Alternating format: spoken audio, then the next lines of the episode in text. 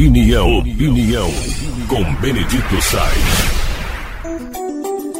O FIES foi muito importante para ajudar muita gente, assim também como o ProUni. Mas ele forneceu um endividamento também ao Estado. Querem ter uma boa ideia, uma prática, quando vai para a prática dá problema. Entre 2010 e 2014, o custo do programa foi de 1 bilhão e 100 milhões de reais e depois pulou para 13 bilhões e 4 milhões de reais.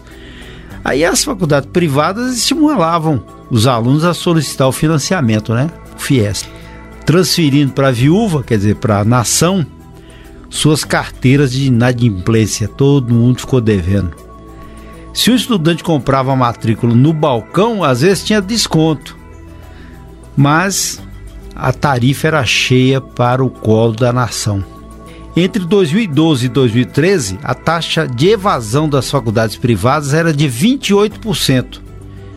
Entre os bolsistas chegava a 88%. Ninguém pagava.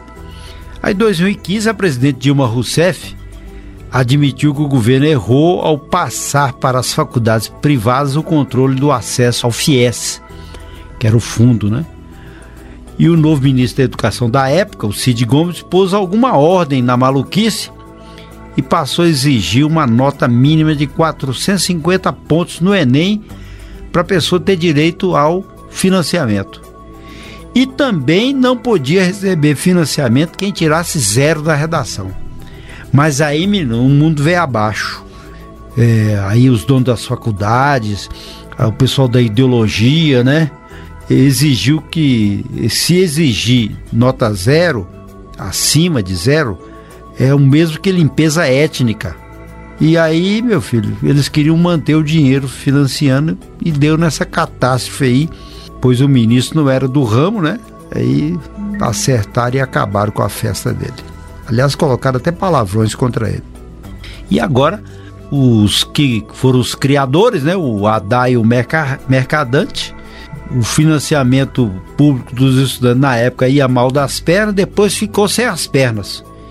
Aí o mercado resolveu criar seus próprios mecanismos, fazendo seus financiamentos e, e melhorou. Ah, e quem salvou esses estudantes foi o Bolsonaro, e que o financiamento público vai tentar se reerguer e em janeiro passado o governo Jair Bolsonaro, acompanhando uma promessa de Lula, concedeu uma anistia de até 92% do valor devido por estudantes financiados até 2017.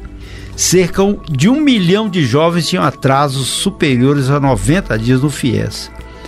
Mas agora o espeto, a dívida, pode chegar a 6 bilhões e 600 milhões. Então, houve uma época que tinha o crédito educativo, na década de 70, 80. E esse crédito educativo ajudou muita gente. E as pessoas pagavam direitinho. E veio esse FIES, e aí todo mundo foi colocado na roda. Porque não precisava tirar nota.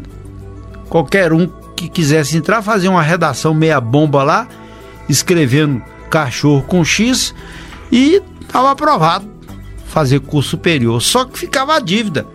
Era boa para as faculdades particulares? Sim. Aí vinha aquela história que colocou tantos milhões de acadêmicos, mas colocou como?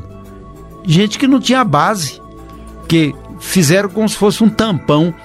O que tem que mudar é o ensino básico, para que então as pessoas cheguem lá e tenham o direito ao financiamento, melhor o financiamento e condições de progredir nas várias profissões oferecidas. Hoje vocês estão vendo aí que ninguém está procurando mais as faculdades, ninguém está procurando mais o ensino superior físico e sim a distância, com muitas facilidades que o tempo fez mudar. Mas e essa dívida, quem vai pagar? Possivelmente vai ser mais uma dessas aí que vai na cacunda do povo. É, povo que sofre, viu?